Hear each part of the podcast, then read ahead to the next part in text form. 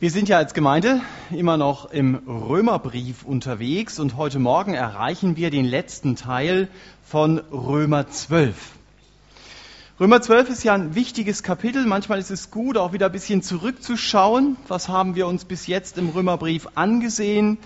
Paulus hat in Römer 1 bis 3 deutlich gemacht, ich als Mensch bin aufgrund meiner Sünde von Gott getrennt, weil ich mich selbst zum Zentrum meines Lebens gemacht habe. Das ist so das Thema dieser ersten drei Kapitel.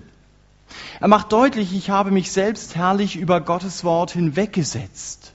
Er zeigt, Gott war nicht der Herr in meinem Leben. Ich habe mich ihm nicht unterstellt. Und trotz aller Anstrengung auch von meiner Seite, was immer das auch sein mag, habe ich keine Chance, diese verloren gegangene Beziehung zu Gott wiederzubekommen.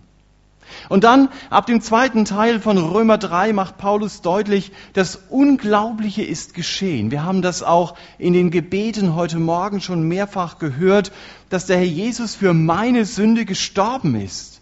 Dass er mit seinem Leben für meine Sünde bezahlt hat. Mit seinem Leben ist er in den Tod gegangen.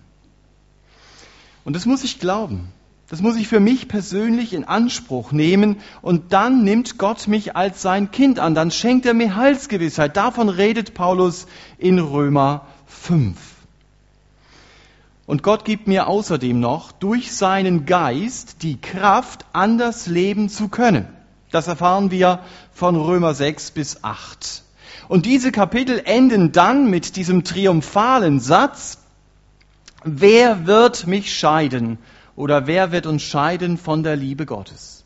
Und die nächsten drei Kapitel, Kapitel 9 bis 11, nimmt Paulus, um deutlich zu machen, nicht einmal Israel ist von dieser Liebe Gottes geschieden. Gott geht weiter, auch mit seinem Volk. Und dann ab Römer 12 stellt Paulus uns jetzt einen neuen Lebensstil vor, der auf dem Fundament eines veränderten Denkens steht. Davon hat Paulus in Römer 12, Vers 1 und 2 ja bereits geredet. Er sagt, wenn ich Jesus kennenlerne, wenn ich Gottes Wort kennenlerne, dann wird dieses Wort Gottes Maßstab meines Lebens und dann verändert sich mein Denken und dann verändert sich mein Leben. Soweit waren wir im Römerbrief unterwegs. Ich habe versucht oder ich versuche heute Morgen das vielleicht noch mal ein bisschen deutlich zu machen mit einer mit einem Beispiel aus der Musik. Das ist für mich dann immer ziemlich schwierig.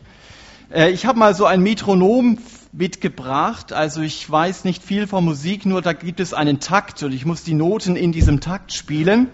Und dieses Metronom, das hat ja einen bestimmten Takt, den ihr hört. Und es schlägt in dem bestimmten Takt. Und im Grunde genommen ist das, was Paulus in Römer 12 sagt, dass Menschen ohne Jesus eben in einem bestimmten Takt unterwegs sind. Das ist der Takt, in dem diese Welt einfach schlägt und in dem sie steht. Zum Beispiel, Jesus ist nicht der Herr meines Lebens. Zum Beispiel, ich drehe mich nur um mich selber. Und wenn Menschen jetzt Jesus kennenlernen, dann verändert Gottes Geist, ich sag mal, den Takt im Leben. Das heißt also, hier sind die Tausenden von roten Metronome oder wie immer die Mehrzahl heißt. Erwald, wo bist du? Du weißt es bestimmt. Ah, ich habe es ganz gut gemacht, okay. Und wenn man das dann einfach loslässt, dann merkt man, da schlägt jemand anders das führt dann auch zur Disharmonie. Da denkt ja jemand plötzlich anders. Das fällt auf. Und deswegen, das könnt ihr dann in der Presse immer wieder nachlesen, wird einfach gesagt, die Christen denken ja ganz komisch an dem Punkt. Zum Beispiel denken sie, dass Gott sie geschaffen hat und nicht die Evolution. Das ist zum Beispiel so ein Misston, der dazwischen kommt. Also mein Denken ist anders, aber das ist normal vom Wort Gottes, dass mein Denken anders ist dass ich in einem anderen Takt schlage. Man würde vielleicht sagen, dass ich anders ticke. Das ist das, was Paulus in Römer 12 sagt. Und wenn du anders tickst, dann wirst du anders leben. Und das sind die Verse, um die es jetzt geht. Paulus macht deutlich, wie mein Leben aussieht mit Jesus, wenn mein Denken verändert ist. Darum geht es in Römer 12, Vers 9 bis 21. lese diese Verse zunächst mal. Da heißt es, die Liebe sei ungeheuchelt, verabscheut das Böse, haltet fest am Guten. In der Bruderliebe seid herzlich zueinander, in Ehrerbietung einer dem anderen vorangehend, im Fleiß nicht säumig, brennend im Geist, dem Herrn dienend. In Hoffnung freut euch, im Bedrängnis hart aus, im Gebet haltet an. An den Bedürfnissen der Heiligen nehmt teil, nach Gastfreundschaft trachtet. Segnet, die euch verfolgen, segnet und flucht nicht. Freut euch mit den sich Freuenden, weint mit den Weinenden. Seid gleichgesinnt gegeneinander, sind nicht auf hohe Dinge, sondern haltet euch zu den Niedrigen, seid nicht klug bei euch selbst. Vergeltet niemand Böses mit Bösem. Oh, Moment. Seid bedacht auf das, was ehrbar ist vor allen Menschen. Wenn möglich, so viel an euch ist, lebt mit allen Menschen in Frieden. Recht euch nicht selbst, Geliebte, sondern gebt Raum dem Zorn Gottes. Denn es steht geschrieben, mein ist die Rache, ich will vergelten, spricht der Herr. Wenn nun deinen Feind hungert, so speise ihn. Wenn ihn dürstet, so gib ihm zu trinken. Denn wenn du das tust, wirst du feurige Kohlen auf sein Haupt sammeln. Lass dich nicht vom Bösen überwinden, sondern überwinde das Böse mit dem Guten sehr herausfordernde Verse, die deutlich machen, wie das praktisch aussieht, wenn ich mit meinem Lebensmetronom anders ticke. Ich habe diese Verse überschrieben mit dem Satz, ein anderes Lebensziel verändert meinen Lebensstil. Und vielleicht habt ihr das als Brücke, dass da ein anderes Ticken dem zugrunde liegt. Kommen wir zu dem Text zurück mein Ziel, das ich habe, das hinter all dem steht, was Paulus hier jetzt schreibt, ist ja das Ziel, dass ich Jesus gefallen will, dass ich zu seiner Ehre leben möchte. Und das wirkt sich, wie schon gesagt, auch auf meinen Lebensstil aus. Und Gott schafft es durch seinen Geist, das ist das Faszinierende, dass ich anders ticke, dass ich beginne anders zu denken aufgrund des Wortes Gottes und dass ich beginne anders zu leben. Wie bei einem Metronom. So ein Metronom kann den Takt nicht selber einstellen. Es kann nur den Takt leben, der eingestellt worden ist. Und das hat Paulus zu Beginn von Römer 12 ja gesagt, dass Gottes Geist in meinem Leben diesen Takt verändert, damit ich ein Leben führen kann, das Gott ehrt. Und das Besondere an diesem neuen Lebensstil, das lesen wir dort, ist, dass die Liebe ungeheuchelt ist. Das findet man nicht so häufig im wirklichen Leben.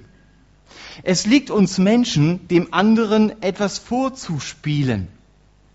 Ihm vorzuspielen, ich suche dein Bestes.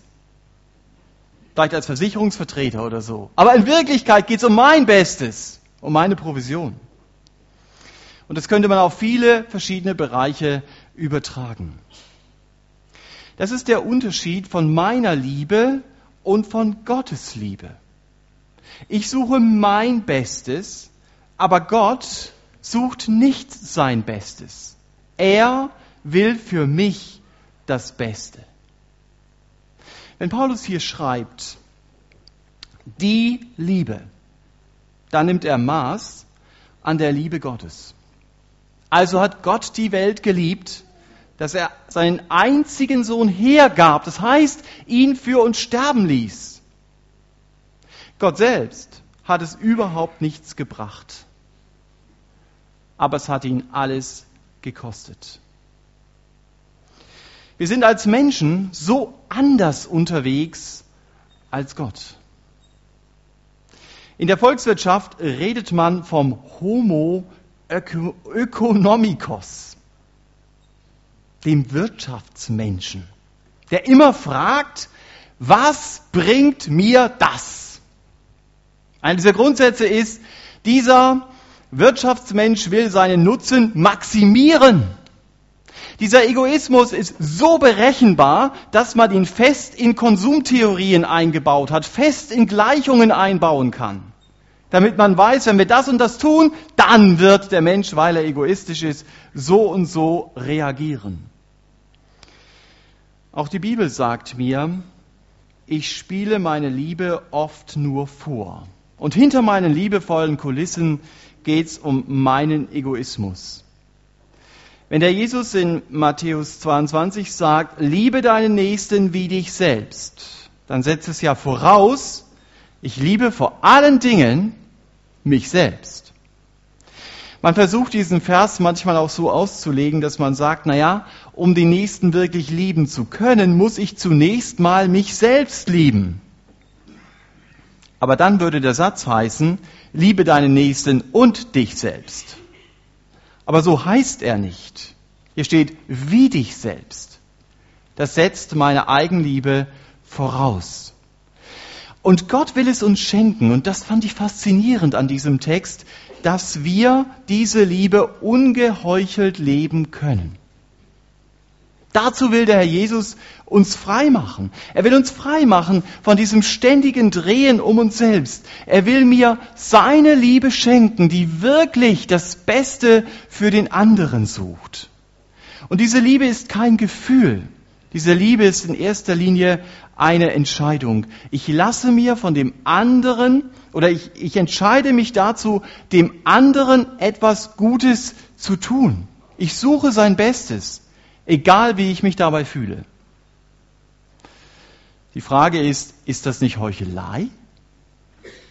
Wenn ich dabei schlechte Gefühle habe, muss ich denn nicht erst auf meine Empfindungen warten, bevor ich handeln kann? Nein, muss ich nicht. Ich glaube, ich habe dieses Beispiel schon mal verwendet, wenn morgens um 4.30 Uhr dein Wecker klingelt und dich aus deinen schönsten Träumen reißt, dann würde ich mal sagen, hast du keine tollen Gefühle. Dass du denkst, wow, auf diesen Wecker habe ich nur gewartet. Dieser schrille Ton, der bringt mein Herz zum Hüpfen. Aber trotzdem stehst du auf. Ist das nicht Heuchelei?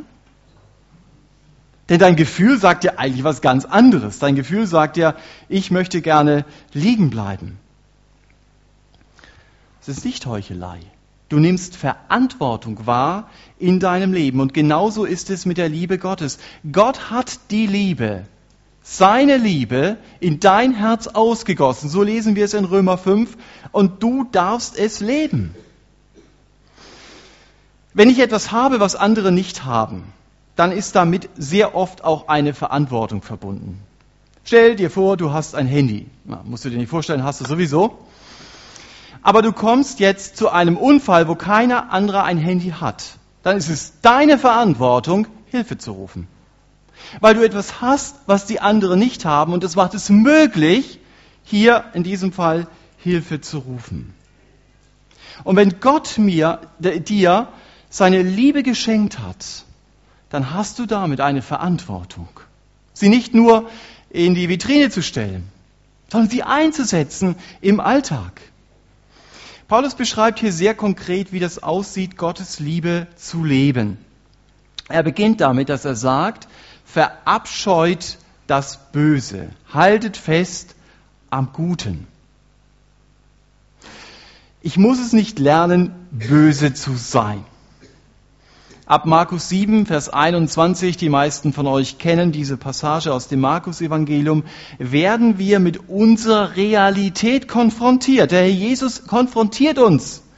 Und er sagt, aus dem Herzen des Menschen kommen böse Gedanken, Unzucht, Dieberei, Mord und so weiter.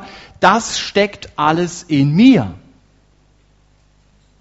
Aber wenn der Jesus mein Lebensziel verändert hat, dann beginne ich diesen alten Lebensstil der Sünde zu verabscheuen.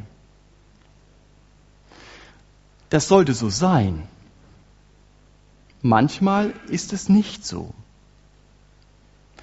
Und vielleicht geht es euch auch so, manchmal fällt es schwer, sich von sündigen Wünschen zu verabschieden, sie nicht zuzulassen.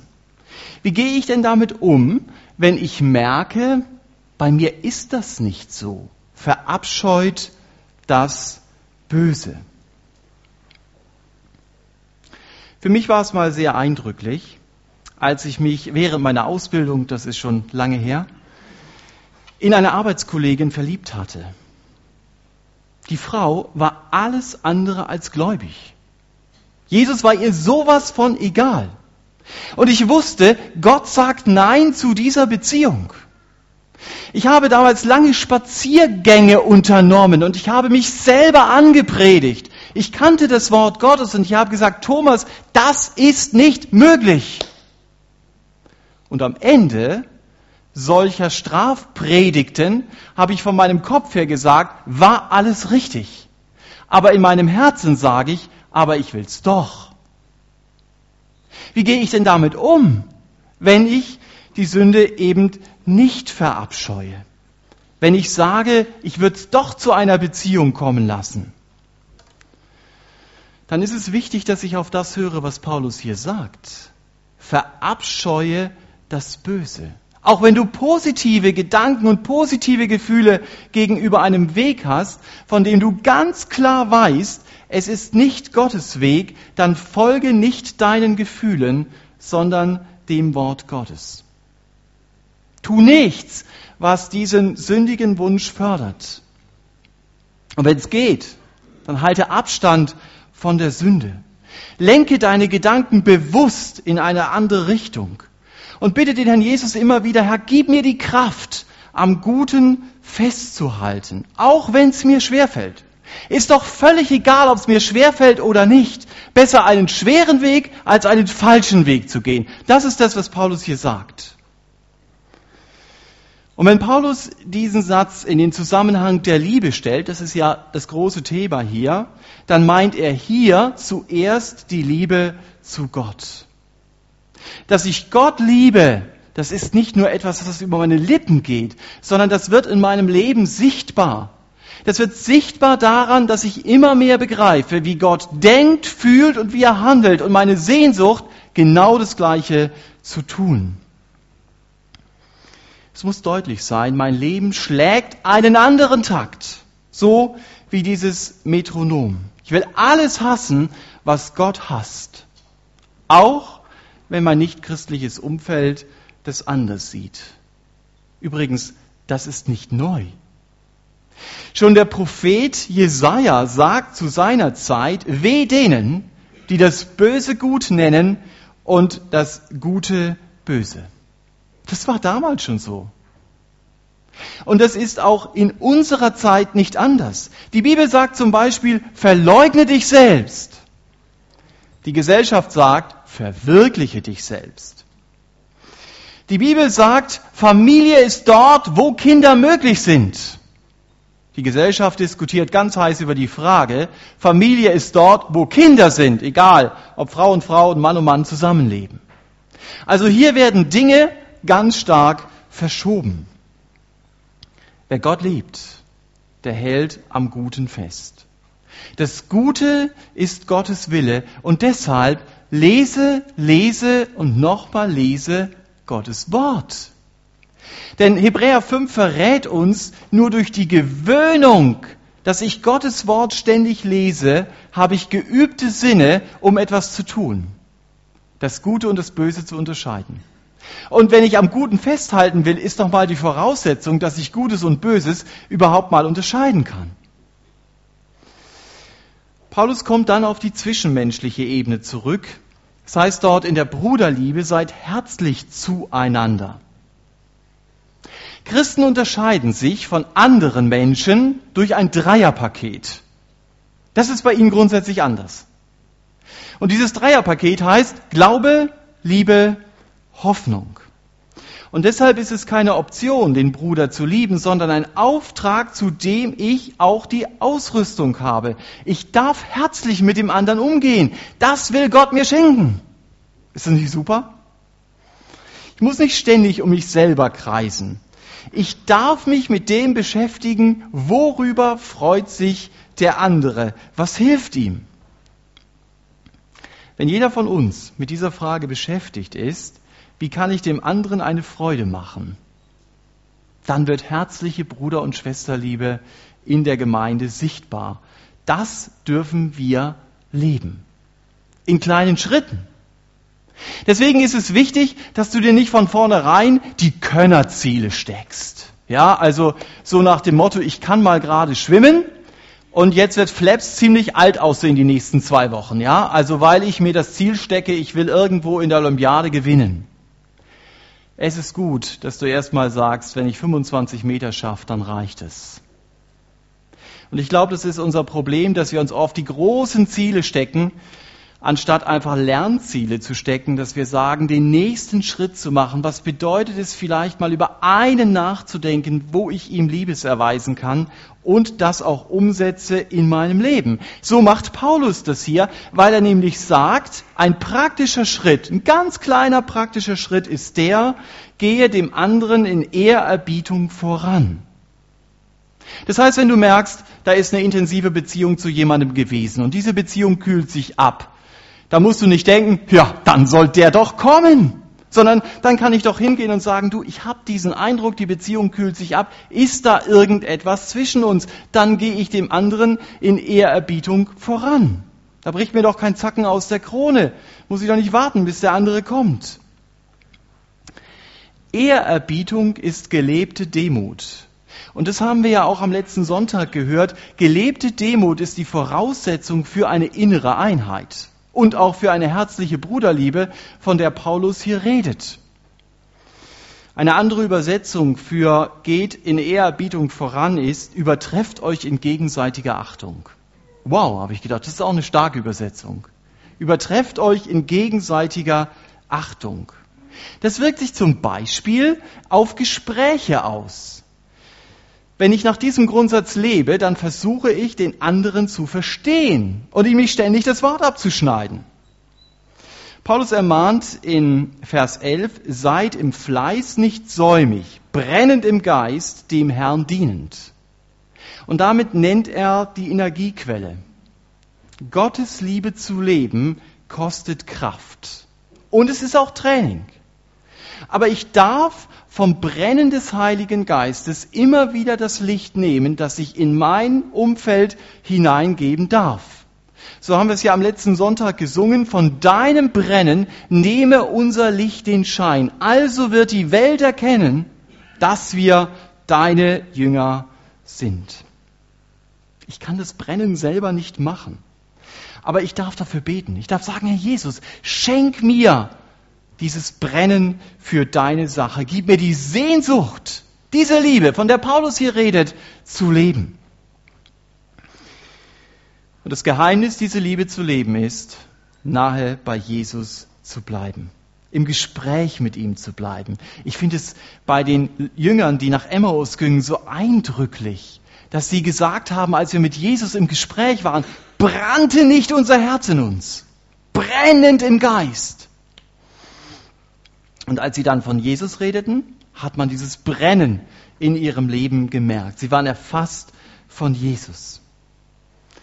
Man wird an meinem Lebensstil erkennen, ich bin ein Nachfolger des Herrn Jesus. Diese Liebe zu leben, das hat natürlich, so sagt Paulus es hier, auch mit Fleiß zu tun, weil dieser Lebensstil mich etwas kosten wird. Paulus beschreibt in Vers 12 diesen anderen Lebensstil mit in Hoffnung freut euch. Im Bedrängnis hart aus. Im Gebet haltet an. Ein ganz wesentliches Merkmal dieses anderen Lebensstiles ist eben die Freude. Kann man das befehlen? Freut euch? Wenn du in Schwierigkeiten steckst und jemand klopft dir auf die Schulter und sagt, du weißt ja, Paulus sagt in Römer 12, Freut euch, also tu's. Denkst du, wen hat, wer hat den denn gebissen oder sowas in der Richtung? Aber anscheinend geht es, dass Paulus das hier sagt. Aber Paulus sagt nicht, freu dich an der Situation, dass du sagst, ah ja, da hätte ich gern noch ein paar mehr davon, sondern er sagt, freu dich an der Hoffnung. Also hier wird das Lebensziel ganz stark in den Fokus gerückt. Und diese Hoffnung ist, ich werde einmal bei Jesus sein. Diese Hoffnung ist, er hat auch meine Situation in seiner Hand, auch wenn ich Lust habe, alles hinzuwerfen. Das Entscheidende bei einem Fußballspiel ist nicht der Zwischenstand, sondern der Endstand. Und es hat schon genug Spiele gegeben, wo es mit Beginn der zweiten Halbzeit 0 zu 3 stand und das Spiel hat 4 zu 3 geendet. Hat niemand für möglich gehalten. Und du wirst, wenn du das Endergebnis siehst, nicht immer wieder betonen, aber das Zwischenergebnis war. Und wenn du Christ bist, dann hast du diese große Hoffnung, auch wenn dein Leben zur Zeit wie 0 zu 3 aussieht, es wird am Schluss mindestens 4 zu 3 stehen. Ich werde bei Jesus sein und er wird alle Tränen abwischen. Ich vertröste mich doch nicht billig auf den Himmel. Als Christ werde ich aus dem Himmel getröstet, weil ich eine Hoffnung habe und auf diese Hoffnung lebe ich zu. Im Moment kann ich sie nur glauben, ich sehe sie nicht, aber ich werde Jesus sehen und ich werde ewig bei ihm sein. Das ist das, was Paulus versucht hier deutlich zu machen. Das Besondere an diesem Lebensstil ist also, ich bin ewigkeitsorientiert. Und weil ich diese Hoffnung habe, deshalb, so macht Paulus es hier deutlich, kann ich auch Bedrängnis aushalten. Und das Mittel dazu, Bedrängnis auszuhalten, ist schlicht und ergreifend Gebet.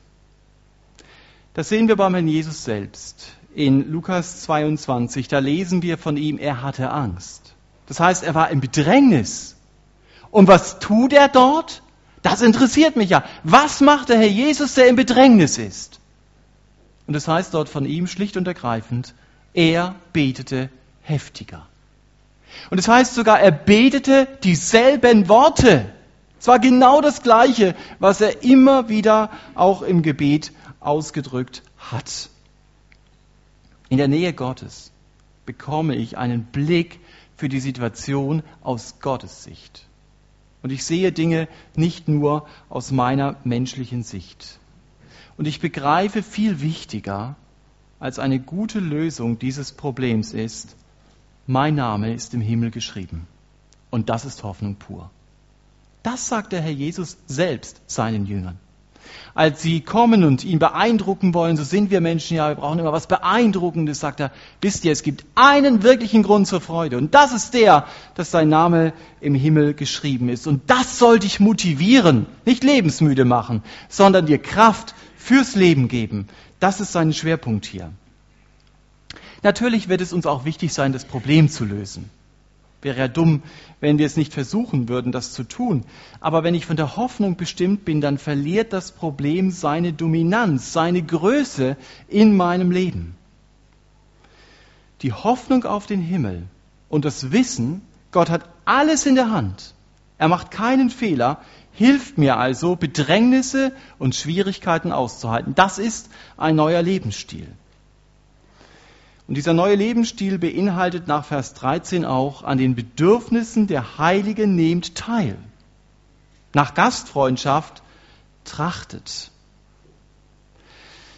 Es ist beeindruckend, dass hier jemand trotz eigener großer Nöte den Blick für andere hat. Das ist Liebe. Ich lasse mich nicht fesseln vom Blick auf mich selbst. Ich habe verstanden, Situationen verändern sich nicht, auch wenn ich sie das 30. Mal an einem Tag durchgesprochen habe.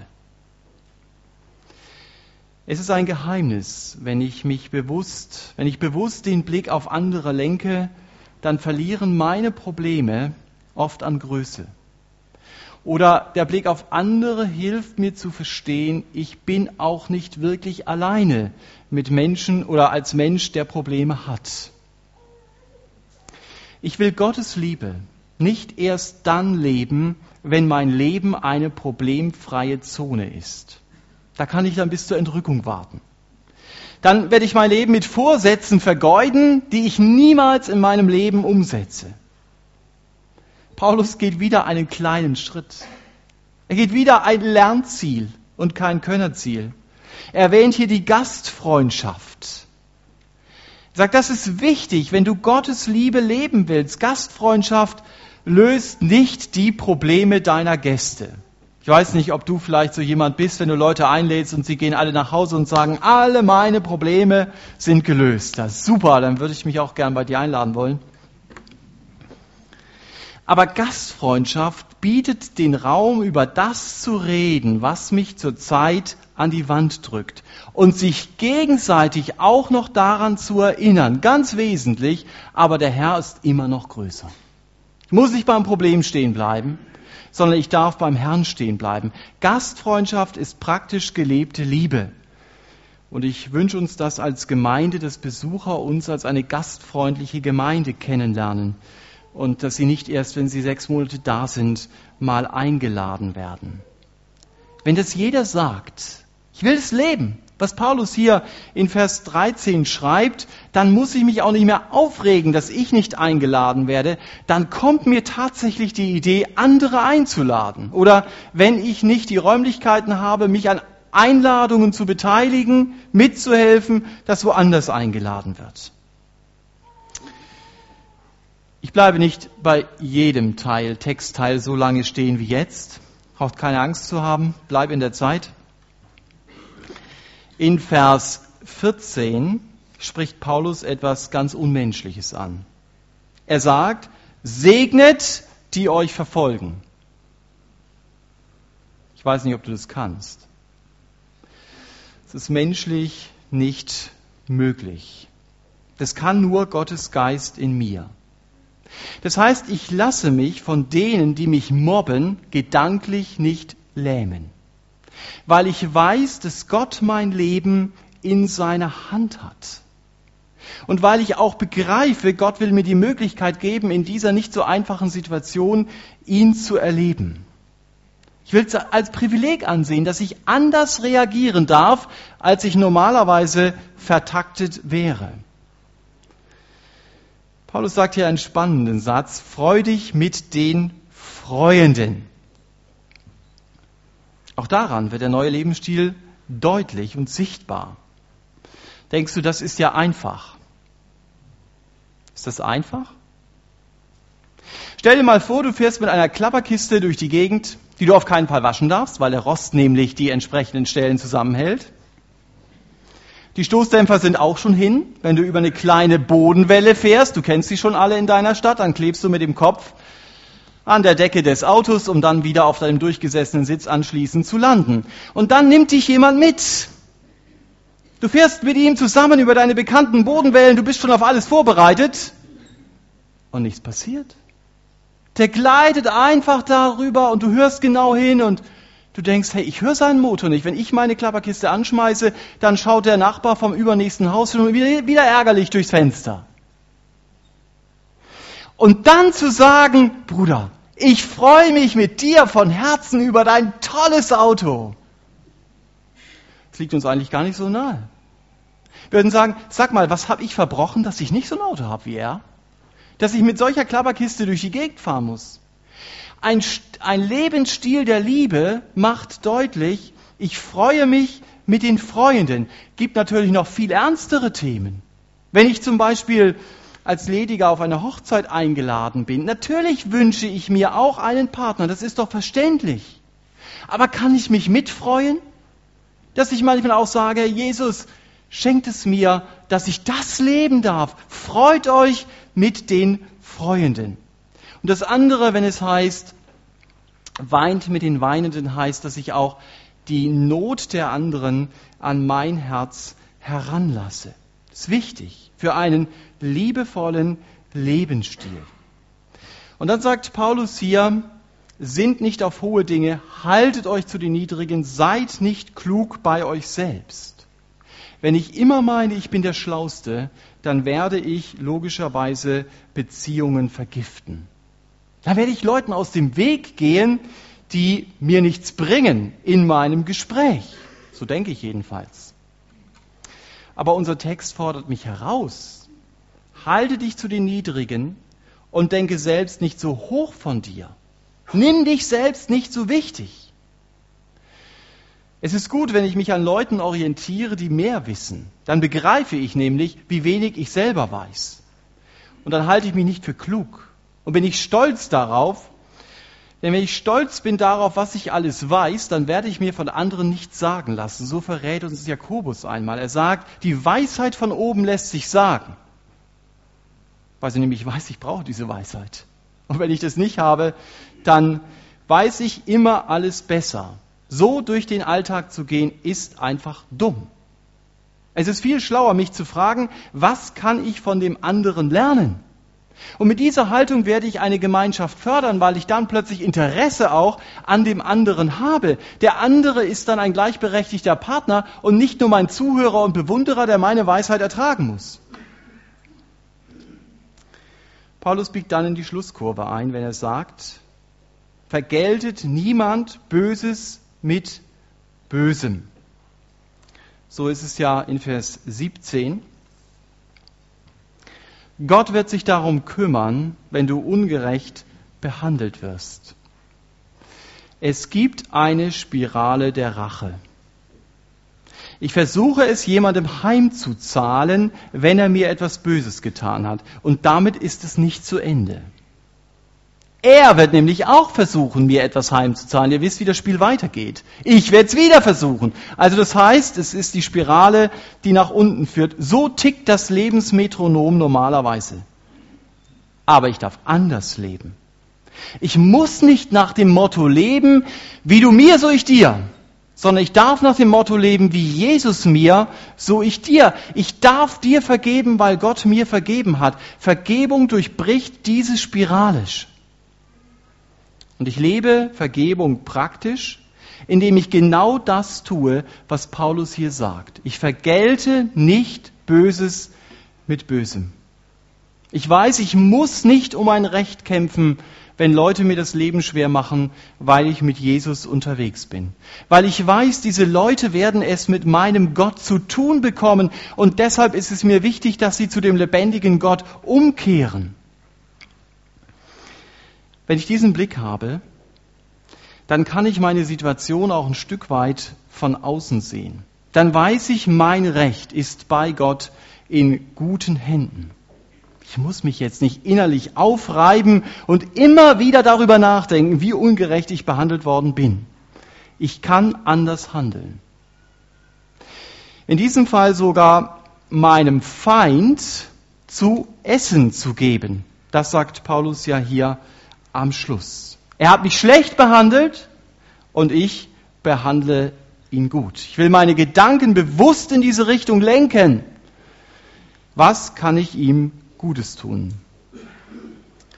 Dieser Lebensstil ist nicht menschlich. Aber für Gott ist dieser Lebensstil realistisch.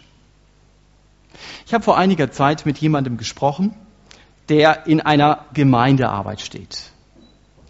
Und er bekommt aus einer Quelle eine finanzielle Unterstützung dafür.